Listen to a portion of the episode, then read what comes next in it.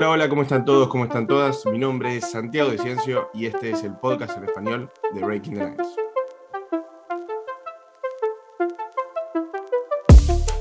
En este nuevo episodio venimos a hablar del proyecto del Manchester United para esta nueva temporada, para esta temporada 2021-2022. Un club que obviamente es de los más grandes de, la Premier League y un club que alcanzó una gran temporada eh, en la 2020-2021, segundo en la Premier League y busca aumentar el rendimiento en, esta presente temporada, pero bueno, está presentando ciertas irregularidades que venimos a analizar hoy y trajo un invitado de lujo, nadie mejor para hablarnos del Manchester United, Mijail López, ojo de Sauron en Twitter, lo conocerán muy bien seguramente, y miembro del Rincón del United, así que Mija, bienvenido, ¿cómo estás? Hola Santi, hola a todos. Pues bueno, un gustazo estar acá. Y pues sí, un Manchester United que ha empezado un poco irregular esta Premier, y que está buscando dar ese paso después de la temporada pasada, terminar segundo de la Premier. Exacto, sí, porque si nos ponemos a analizar bien, a ver, es un equipo que tiene la base de, la temporada pasada, si bien no fue un equipo súper consistente, es decir, el más confiable de todos, pero tuvo muy buenos rendimientos, muy buenos partidos, que lo hizo estar en la posición en la que dejó la Premier League pasada. Pero bueno, a partir de este mercado de fichajes, que fue muy, muy, muy bueno, se le pide quizás el paso hacia adelante, pelear en serio la Premier League, porque si bien estuvo en la segunda colocación la temporada pasada, estaba lejos de pelearla seriamente contra el Manchester City. Tuvo, tuvo una gran diferencia de puntos, pero bueno, con los fichajes, sea Rafael Barán, sea Jadon Sancho, sea Cristiano Ronaldo, se le exige aún más tanto en la Premier League como en la Champions League, que sabemos que en, en la pasada temporada quedó en fase de grupos eliminado en un grupo complicado contra el Paris Saint-Germain, Leipzig y el, también el Istanbul vas a exigir. Bueno, eh, ¿Qué, surge también de, lo que venimos a hablar hoy? Porque de los últimos cuatro partidos que disputó el Manchester United en todas las competiciones, perdió tres. Es el caso contra el Young Boys por la Champions League en su debut en Suiza, el 1 a 0 frente al West Ham en la Carabao Cup y justamente el último fin de semana frente al Aston Villa por la quinta fecha de la Premier League. Mija, no sé, ¿a qué le debes vos? ¿Qué crees que es el problema de la gran irregularidad del equipo? ¿Es, es realmente el 100%? Porque esta semana justo se estuvo hablando mucho de la culpa del entrenador, de Ole, Gunnar Solskjaer, que bueno, generalmente se, le culpaba bastante, pero ¿crees que es el 100% de, de, la culpa del entrenador?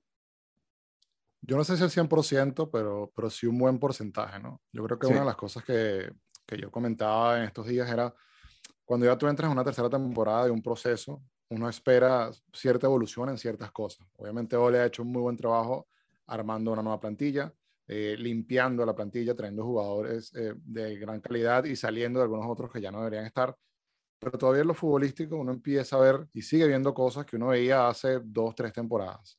Eh, el problema del mediocampo del United es evidente. el United, que haya terminado el verano y el United no haya traído un mediocampista defensivo es realmente llamativo porque tanto como Scott McTominay como Fred, son jugadores que son muy útiles para cuando hay que correr, para cuando hay que replegar, para cuando hay que ayudar en defensa, pero en cuanto a generar fútbol, digamos que ahí es donde no aportan mucho y el United todavía sigue enfrascado ahí. Esa generación de fútbol, esa generación de juego, ese volumen de juego cuando tiene que tener la pelota, sobre todo cuando como rivales como por ejemplo los que mencionaste, que son equipos que se repliegan, que arman un bloque bajo, al United le sigue costando mucho eh, digamos que romper esos bloques y además todavía United tiene algunos temas en defensa que a pesar de que uno esperaba que con la llegada de Rafael Barán pudieran solventarse, el bajo nivel de, Harry Maguire y de Luke Shaw en este inicio de temporada, y también podemos incluir a Aaron Bambisaka, han hecho que el equipo sea muy frágil cuando lo atacan. Entonces, el United es un equipo que no necesariamente concede muchas oportunidades, pero las que concede son muy claras y resultan siempre en alguna oportunidad muy clara para el rival o inclusive hasta un gol. Entonces yo creo que por ahí es que más o menos van los temas actualmente con el United. Sí, no, y justamente eso que mencionabas también, de, que es un equipo que no concede muchas situaciones de gol, pero las que concede generalmente son peligrosas. Lo hemos visto eh, en los últimos partidos, David De Gea lucirse muy, pero muy bien. La temporada pasada también lo hemos visto.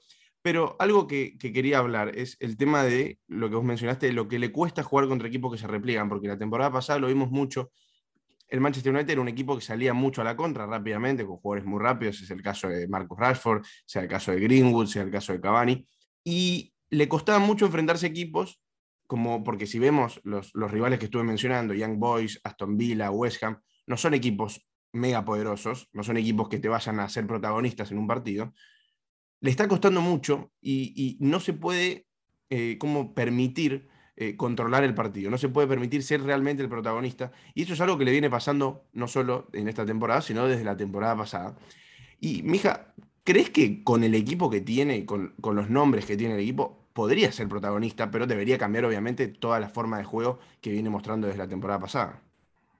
Sí, sí debería haber cambios. Eh, como te comentaba, yo creo que el tema de mediocampo, eh, uno esperaría que uno, pudiéramos ver un jugador como Donny Van de Beek, sí. que a pesar de que Donny Van de Beek técnicamente no juega en esa posición, puede hacerlo y las oportunidades que lo ha hecho, se, se ha notado que ha aportado cosas distintas, ha logrado conectar un poco más con los atacantes, que es lo que uno espera de, esa zona del mediocampo. Yo creo que yo esperaría ese tipo de cambio. Eh, adicionalmente, también creo que el equipo tácticamente a veces me parece que, está muy desorganizado en, todas las facetas, ¿no? En, en, faceta defensiva, en transición.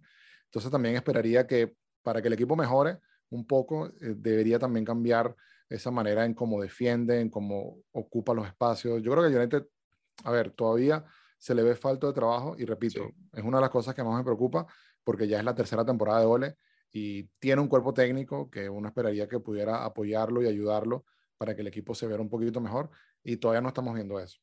Sí, sí, la verdad que, eh, a ver cómo decirlo, por los nombres que tiene, y es lo que decíamos al principio, se le va a exigir obviamente mucho más, además de los buenos resultados que tuvo la temporada pasada, entre comillas, sea el caso, por lo menos tengamos en cuenta la Premier League, que terminó en la segunda colocación, es algo muy importante, se metió en puestos Champions League sin demasiados problemas, va, sin problemas, básicamente porque generalmente era algo que le venía costando al equipo y en esta eh, poniéndose por arriba del Liverpool y del Chelsea sin ningún tipo de problema. Y ahora en esta temporada, obviamente yo creo que el mínimo objetivo, Mija, si te parece, es meterse de la misma manera sin problemas.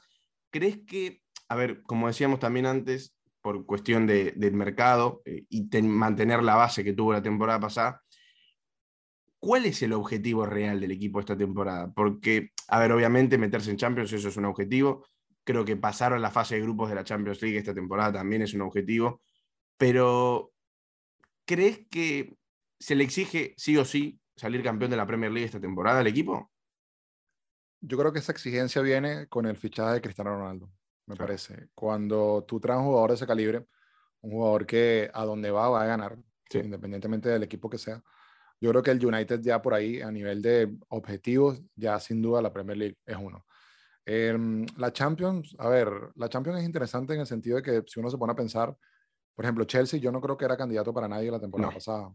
Y bueno, fue encontrando el equipo, Tuchel le dio la vuelta y terminó quedando campeón. Yo creo que la Champions, con, con la paridad que existe hoy en día, si el United logra pasar de fase y bueno, y en los sorteos logra tener eh, algunos rivales accesibles, puede hacerlo. O sea, creo que hay capacidad de un equipo que cuando le toca enfrentar equipos grandes, con esa capacidad reactiva que tiene, con esos jugadores rápidos que tiene, puede generarle un dolor de cabeza a, sí. a, muchos grandes. Entonces, puede ser. Ahora, si me preguntas, ¿es un equipo armado para Champions? Me parece que todavía le falta, sí. pero la Champions puede darse. La Premier es distinta. La Premier es el torneo de la regularidad, de la constancia.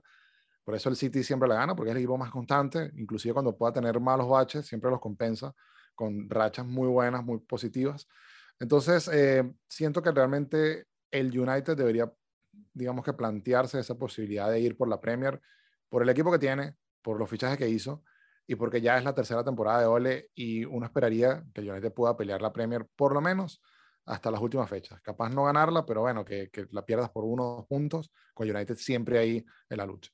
No, sí, y justamente eh, me nombraste el Chelsea, que, que, es un buen link para el otro tema que quería preguntarte, porque como todos sabrán, el Chelsea cambió de entrenador a mitad de temporada, la temporada pasada justamente, valga la redundancia, salió Lampard, que no venía teniendo los mejores resultados, entró Tuchel, cambió todo el esquema y le terminó saliendo de la mejor manera. El Chelsea actualmente es uno de, equipo, de los equipos más confiables que hay en Europa, uno de los equipos más consistentes en todas las líneas, se puede decir. Obviamente trajo muchos jugadores muy importantes, muy buenos fichajes, tanto en la temporada pasada como en esta, pero se armó muy bien el equipo, salió campeón de la Champions, es porque no uno de los favoritos a quedarse con esta Champions League y a quedarse con la Premier, es uno de los grandes favoritos, pero como dijiste vos, mija, es muy diferente la Premier League que la Champions. La Premier League necesita mucha constancia y esa es la prueba que tiene también el Chelsea de ver si es un equipo competitivo a largo plazo y no solo en partidos de ida y vuelta como lo hizo en la Champions. Y lo que te quería preguntar justamente era el tema del entrenador, porque hace mucho tiempo igual se viene hablando de la posible salida de Solskjaer del equipo o si es realmente necesario el cambio. Te quería preguntar si vos crees que realmente sería útil que se cambie el entrenador con la temporada ya comenzada. Si bien es algo que se viene diciendo cada temporada, porque, a ver, le va mal, se preguntan si Solskjaer se tiene que ir, y todas las temporadas se dice, bueno, Solskjaer, bueno, pero es mitad de temporada, ¿no? Entonces no, lo dejamos, pero después cuando termina la temporada se queda. ¿Es realmente la solución que se vaya a Solskjaer? Mira, yo tengo un tema muy ético con eso y, capaz es un tema mío. Eh, yo realmente... Perdón, mija, porque justo lo, toqué con el Chelsea porque la temporada pasada el Chelsea cambió de entrenador a la mitad de la temporada, entonces, y le fue muy bien. Entonces, claro. es algo bastante relativo. Sí, sí, sí, sí, entiendo. ¿no? Lo, decía que, o sea, desde mi punto de vista, a mí no me gusta andar viendo la cabeza del entrenador eh, ni nada de eso, pero eh, entiendo totalmente el punto hacia dónde vas.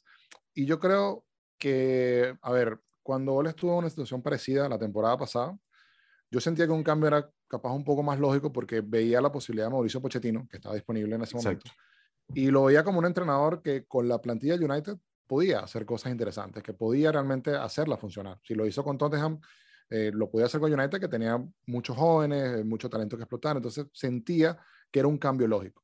Creo que a día de hoy eh, realmente no veo ningún otro nombre en el horizonte como para decir este nombre es el que lo cambiaría. Obviamente está Antonio Conte, que es un entrenador probado, ha ganado en donde ha ido, pero no sé si sus estilos y sus formas coincidirían mucho con Manchester United. También obviamente está Zinedine Zidane, que no tengo por qué hablar de él, de, todo lo que ha ganado, de todo lo que ha conseguido. Pero repito, no, no, no sé si lo veo en esta plantilla y, tengo mis dudas con eso. Eh, ahora, para responder en sí la pregunta, yo creo que a estas alturas hay que bancarlo. aparte, el United lo renovó antes de empezar la temporada por tres años más. Entonces yo creo que sería muy apresurado quizás uh, salir de él. Tendría que pasar algo muy catastrófico, es decir, una serie de derrotas muy estrechas, o perdón, muy amplia para que el United decida votarlo. Así que creo que de momento no. Yo todavía confío que debe tener la capacidad él junto a su cuerpo técnico de arreglar lo que tiene United y creo que hay plantilla también como para compensar un poco las fallas que pueda tener el entrenador. Lo lamentable es que no estamos viendo eso todavía. Claro, sí, y lo que más se, lo, se le pide al equipo es el rendimiento dentro de, los partidos, porque los resultados a la larga le terminan llegando al equipo. La temporada pasada, justo en ese momento en el que vos decís que fue el más cuestionado, el momento más cuestionado de Solskjaer, fue donde después termina sacando buenos resultados y termina levantando un poco eh, el ánimo y termina saliendo segundo de la Premier League, que es un gran mérito en ese equipo que ni siquiera tenía el Cristiano Ronaldo que tiene ahora. Exacto. Pero pudo encontrar ese, porque tiene una identidad, al fin y al cabo, mostró esa identidad la temporada pasada, que era un equipo que buscaba, esperaba los momentos para, para, atacar, buscaba el contragolpe y atacaba los espacios rápidamente con esos jugadores que tienen una gran velocidad. Pero esta temporada todavía no se está notando, no, no, no se le encontró, no se le pudo ver ese, esa mano del entrenador y también cuestión de los cambios. Los cambios en los partidos están siendo eh, muy criticados, están siendo, no me voy a poner en el papel de decir son buenos o malos, porque por algo está él en ese puesto y, yo estoy acá comentando acerca de su trabajo, pero no, no, no se le vieron eh, muy, muy ajustados esos cambios, no se le vieron eh, quizás lo mejor para ese momento del partido, quizás cambios tardíos. Ese quizás también puede ser un gran problema de los partidos, ¿no, Sí, eh, a ver, lo que pasó con John Boyce, por ejemplo, para citar un ejemplo específico que terminó sacando a Bruno Fernández y a, Cristiano Ronaldo cuando el equipo estaba empatando. A ver, son cosas difíciles de explicar, ¿no? Obviamente también lo compensa en el partido contra West Ham cuando mete a Lingard y a Matis y ellos le terminan ganando el partido. Pero sí, yo, yo, siento que todavía ole ahí este, ese, ese manejo, esa gestión de, partido es una de las cosas que yo siento que todavía está muy en el debe, ¿no? Poder manejar esos momentos de cuándo cambiar tácticamente, cuándo hacer algo que pueda sorprender al rival. Yo creo que él puede sorprender en algunos partidos con, con algún 11, pero luego en el, en el, mismo le cuesta quizás este, hacer alguna variante que beneficie a su equipo. Los cambios suelen ser siempre más que todo hombre a hombre, o cuando está perdiendo ya ir por todo y arriesgar y meter toda una serie de delanteros a ver si le resuelven el juego. Entonces, sí considero que esa es otra de las cosas que, debería manejar y mejorar el entrenador. Sí, sí, sí, porque además quizás son, se repiten mucho los cambios. Generalmente son los mismos jugadores, las mismas variantes que termina utilizando el entrenador y quizás tener que acomodarse, lo que se le pide es acomodarse a lo que está pasando en el partido, acomodarse a lo que necesita el equipo en ese momento de encuentro. Si el equipo necesita que en el entretiempo haya un cambio, que haya un cambio en el entretiempo. Si el equipo necesita que a los 10 minutos del segundo tiempo entre un delantero por un mediocampista, que entre un delantero por un mediocampista, Y eso es lo que se le está pidiendo más al entrenador, además de obviamente tratar de ajustar esa parte de la defensa, los errores que está teniendo, los errores que está teniendo en el medio campo, porque ahí es donde me quiero meter, eh, mija, analizar un poco lo que tiene el equipo y analizar las posiciones en las que más le falta, porque yo creo que arquero no, no hace falta más de lo que tiene. Tenemos a David De Gea y a Dean Henderson que pueden acomodar el equipo tanto en Champions como en Premier sin ningún tipo de problema. Tenés rotación eh, también para las copas. Bueno, la Carabao Cup ya no. Pero después tenemos lateral derecho. Lateral derecho se pidió, se viene pidiendo hace bastante tiempo un recambio para Aaron Bambisaka. Se quedó Diego Dalot. No sé cómo ves vos esa competencia. Siento que, si bien falta alguien quizás que, que lo pueda llevar al siguiente nivel, pero Mm, tampoco es que necesita mucho más de lo que tiene. Sí, de buenas a primeras, a, mí me parece bastante sano que se haya quedado Diego Dalot. Sí. Em, creo que es un joven interesante, creo que ha hecho una carrera muy interesante con Portugal, eh, en todas las categorías de, Portugal, de la selección. Em, y creo que aporta cosas que a Wambisaka le cuestan. Yo creo que Dalot es mucho más cómodo en el momento de ir hacia adelante, cuando tiene que lanzar centros, cuando tiene que sumarse a ataque, lo hace mucho mejor que Aaron Wambisaka. El tema es, y era una cosa que yo mencionaba un poco en el verano, que mm, pareciera que Olen no, no lo tiene mucho eh, en, su gusto, ¿no? Entonces, obviamente yo decía, bueno, si, si Olen no le gusta el jugador, busquemos una opción que sí le guste y bueno, que pasa algo similar a lo que pasó la temporada pasada con, con Tejes y Shaw, ¿no? Que digamos ese fichaje potenció a Luke Shaw pensar que, bueno, de repente un fichaje o un jugador ahí, como puede ser que eran Trippier, el que sonó durante todo el verano, eh, podía de repente darles empujón a Aaron Bambisaka. Pero bueno, se terminó quedando Dalot em, y me parece bien, pero creo que todavía tiene que mejorar algunas cosas eh, defensivamente. En cuanto a Bambisaka, que es el titular, em, a ver, yo creo que es un jugador que compensa mucho con su físico las deficiencias que tiene defensivamente y ofensivamente sí tiene todavía muchísimo por mejorar. Sí, y, eso también que, mejoró mucho en la, faceta ofensiva desde que llegó al equipo. Eh, la temporada pasada se lo vio bastante bien, es verdad que tiene mucho, le falta mucho por mejorar, y esas concentraciones o esos posicionamientos defensivos, que quizás es donde más falencia se encuentra hablando en, puestos defensivos.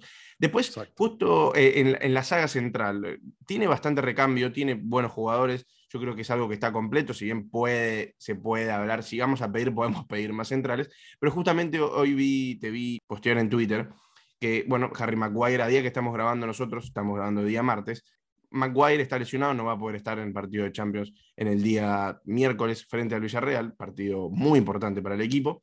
Por suerte, al haber traído a Rafael Barán, va a ser una dupla central, se supone, con Víctor Lindelof. Y es una buena dupla central, Víctor Lindelof, que era titular indiscutido hasta la temporada pasada, compartiendo esa central con uno de los mejores centrales que tuvo eh, la UEFA Champions League en los últimos años. Creo que la saga central, además de ellos tres, tenemos a Eric Bailey, está bastante completa. Sí, sí, la saga central, como tú bien dices, la llegada de Barán realmente ha sido, digamos, con un empujón para, para toda esa saga que realmente se ve muy sólida. Eh, y en cuanto a nombre, ¿no? Obviamente en cuanto a funcionamiento, creo que todavía puedes ajustar cosas, pero en cuanto a nombre, yo creo que yo me quedo tranquilo. Por ejemplo, si tienen que jugar varios partidos Varane y Lindelof, yo no tengo problema. Creo que los dos son muy buenos jugadores y se pueden acoplar muy bien. Eh, que era uno de los problemas la temporada pasada, cuando se terminó lesionando Maguire en ese último tramo de temporada. Tocó que jugaran Lindelof y, y Bale, incluso en algunos momentos jugó Tuan Sive. Eh, y, no vimos esa, esa regularidad. ¿no? Obviamente, Tuan Sive salió cedido a, a Aston Villa nuevamente, a ver si puede tomar algo de regularidad y crecer. Y Lindelof y Bailey, eh, como dupla, realmente a, mí nunca me ha parecido una dupla muy, muy buena, ¿no? Entonces ahora con Varane y Lindelof sí hay un salto de calidad y, considero que, que, por ejemplo, ahí el United no tiene mucho problema. Exacto, no, no, no, está muy bien cubierto yo creo ese puesto. Y en el lateral izquierdo también yo creo que es un puesto completo, como vos mencionaste eh, hace un ratito, la llegada de Alex Teres potenció a Luxo, que venía con rendimientos bastante irregulares, quizás tenían buenos momentos, las lesiones también lo aquejaron bastante, desde la llegada del lateral brasileño se pudo acomodar eh, Luxo y Alex Telles empezó a tener cada vez menos rodaje, también estuvo lesionado de gravedad, pero yo creo que es un puesto bastante completo, son los dos, los dos pueden ser tranquilamente titulares en un Manchester United que, que compita en Premier League y en Champions League, si bien le falta un poco más de, rodaje al brasileño, pero yo creo que también es un puesto bastante completo, bastante bien puesto. Sí, sí, el United de verdad que no, no, tiene problemas. Ahorita que, que Luke Shaw es, duda, como tú me mencionas, para, para, el partido contra Villarreal. Va a jugar Alex Telles, que a pesar de que ha tenido un comienzo de temporada un poco irregular, creo que es un jugador que con continuidad te puede dar buenos rendimientos en ese puesto y, y, es lo que uno pide ¿no? en este United, ¿no? que, que haya por lo menos dos opciones por puesto, como, como en todo equipo grande, que, que, debería haber eso, porque la competencia existe y al final se potencian los jugadores. Sí, sí, sí, coincido, coincido plenamente. Y después vamos a, vamos a la parte del mediocampo, que creo que acá es el gran problema que tiene el equipo. Sí. Porque, bueno, eh, el Manchester United eventualmente juega con 4-2-3-1. Uno de esos tres mediapuntas es Paul Pogba, que generalmente jugaba en la parte un poco más atrasado, pero bueno, quizás mientras más cerca del área se lo ve, se puede conectar mejor con Bruno Fernández. Una muy buena posición para él. Solskjaer lo pudo acomodar en eso. Yo creo que ese es un punto bueno para el entrenador, que nadie se hubiese imaginado que Pogba hubiese jugado en esa posición y yo creo que lo hizo de la mejor manera. Medio campo, McTominay, tenemos a Fred, tenemos a Nemanja Matic. A mí, mira, Matic es un jugador que me gusta mucho, si bien hay que aceptar que es un jugador que ya pasó los 30 años, no es el mismo que, hace 10. Es un jugador se puede decir lento, pero aún así le aporta muchísimo cuando, cuando está eh, en el 11 titular, le aporta mucho, pero obviamente tiene ciertas falencias, ciertas limitaciones que son entendibles de un jugador de la edad de él. Y después, más que eso, bueno, tenemos a Pogba, que generalmente se viene acomodando un poco más hacia adelante, y Donny Van de Beek. ¿Cómo lo ves vos, mija? Hay, necesita, a ver, no tiene jugadores de gran renombre, yo creo que necesita más que renombre, un jugador que pueda moldarse bien al pivote defensivo, un jugador bien defensivo puramente, sea el caso como se nombró mucho tiempo en Didi, es el caso de Declan Rice, sea el caso de Rubén Neves, ese tipo de jugadores más que un jugador de súper renombre necesita el equipo. Sí, sí, totalmente. Como, mencioné antes, yo creo que esa es la, la zona donde el United tenía más problemas. Eh, obviamente Freddy McTominay, el, el famoso McFred, es el eh, que ve más minutos porque, bueno, mucho despliegue, eh, son, yo lo llamo unos perros de casa, eh, corren mucho, presionan.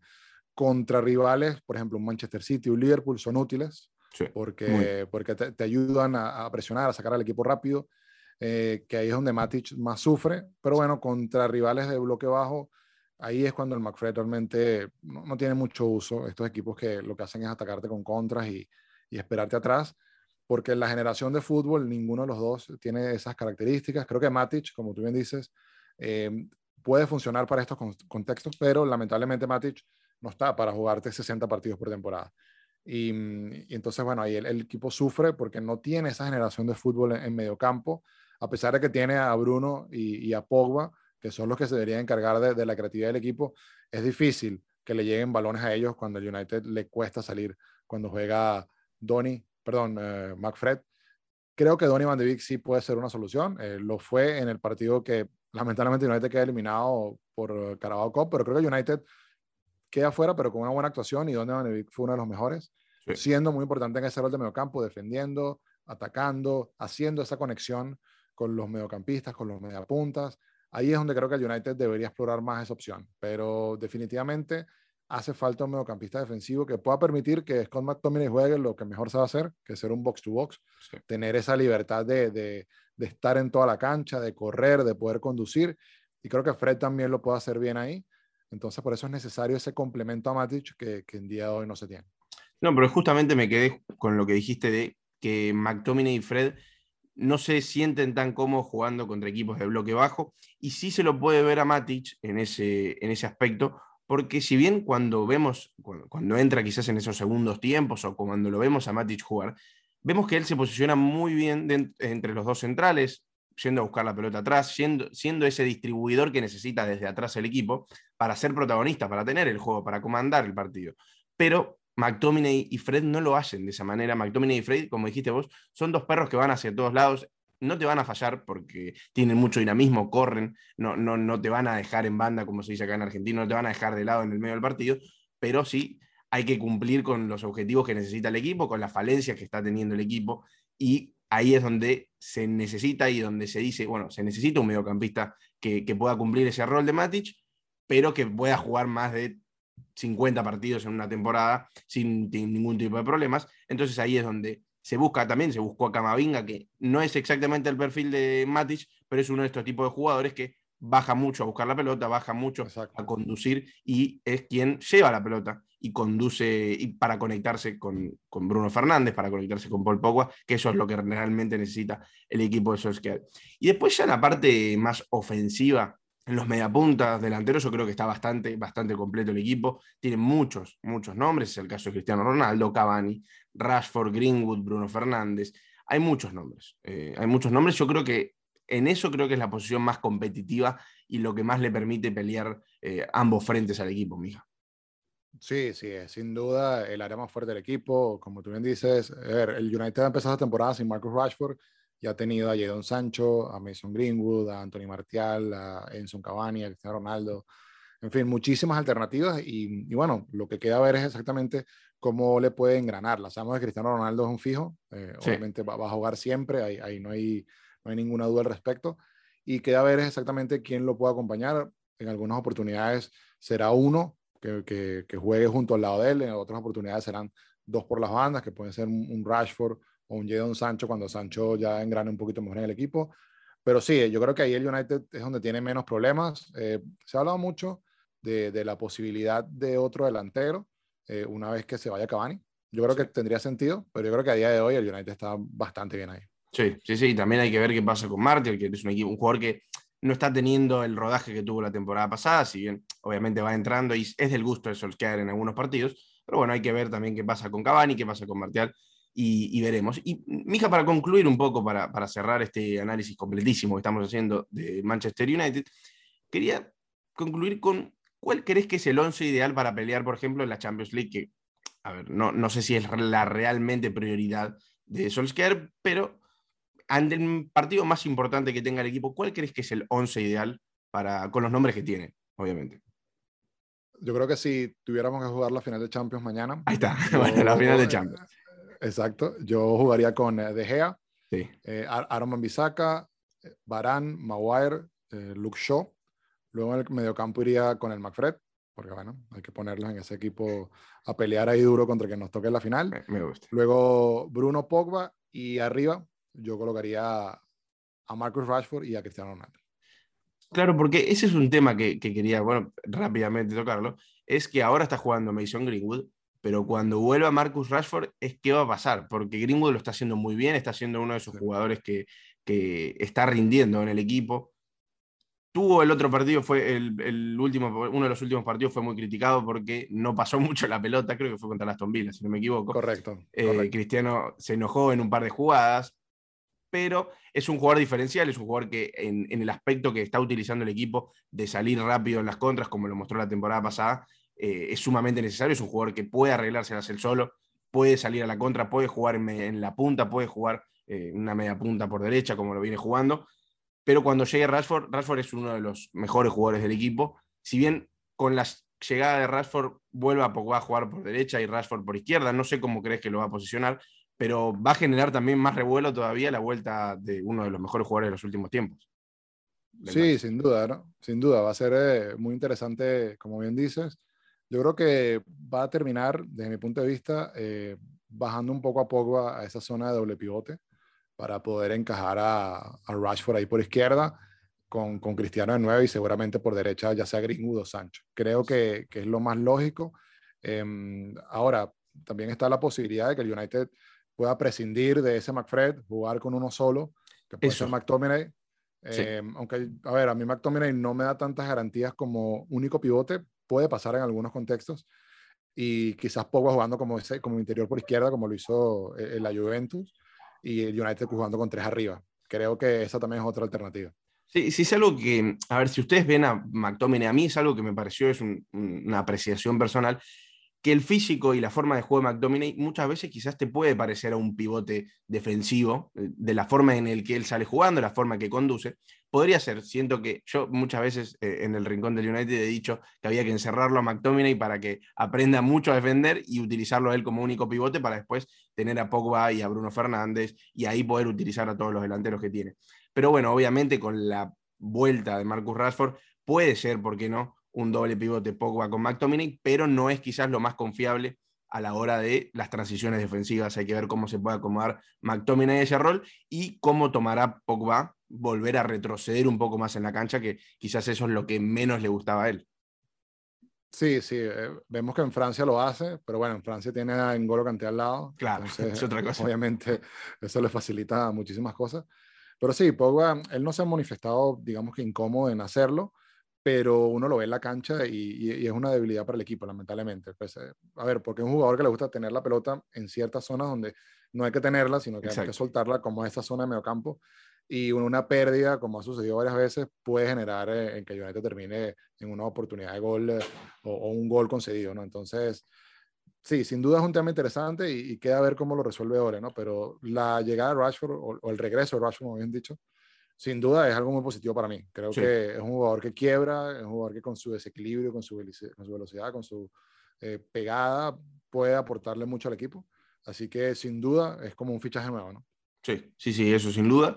Y bueno, mija, te agradezco por, por haberte pasado, por haber tanto de hacer este análisis tan completo del equipo. Les recuerdo a toda la gente, obviamente, que nos está escuchando, que todos los análisis que venimos trayendo nosotros al podcast vienen linkeados a los artículos de nuestra página, breakingthelines.com. Les recuerdo que están en inglés los artículos, si saben inglés buenísimo, si no, ténganse el traductor a mano, Google te lo traduce y es, es, muy fácil porque los artículos no se los pueden perder, son muy completos, muy buenos análisis. Justamente del Manchester United hay varios análisis, no solo de, después del partido frente al West Ham, aquella victoria en Premier League antes de la derrota en Carabao Cup, análisis del equipo, hay análisis de jugadores como Mason Greenwood, justamente esta, esta semana largó el análisis de Mason Greenwood, está el de McTominay y de muchos jugadores más, así que no se lo pueden perder. También recuerden que nos pueden seguir en todas las plataformas de podcast, sea Spotify, Apple Podcast, Google Podcast, la que más les guste. Y Mija, te agradezco mucho por haberte pasado. No, no, muchas gracias a ti, de verdad que un gustazo estar acá. Y bueno, esperando que Manchester United pueda mejorar mucho eh, todos estos rendimientos que, que, estamos viendo y que realmente pueda pelear por cosas. Y bueno, para ti, Santi, eh, te mando lo mejor, que sigas con, con, tu proyecto y muchísimos éxitos. No, muchas gracias, Mija. Gracias por las palabras, gracias por, por, estar acá, porque sabemos que aportaste muchísimo, muchísimo a este episodio y obviamente esperar a ver qué depara al Manchester United esta temporada. Así que bueno, nos despedimos por acá, espero que les haya gustado y nos veremos la próxima semana. Chau, chau.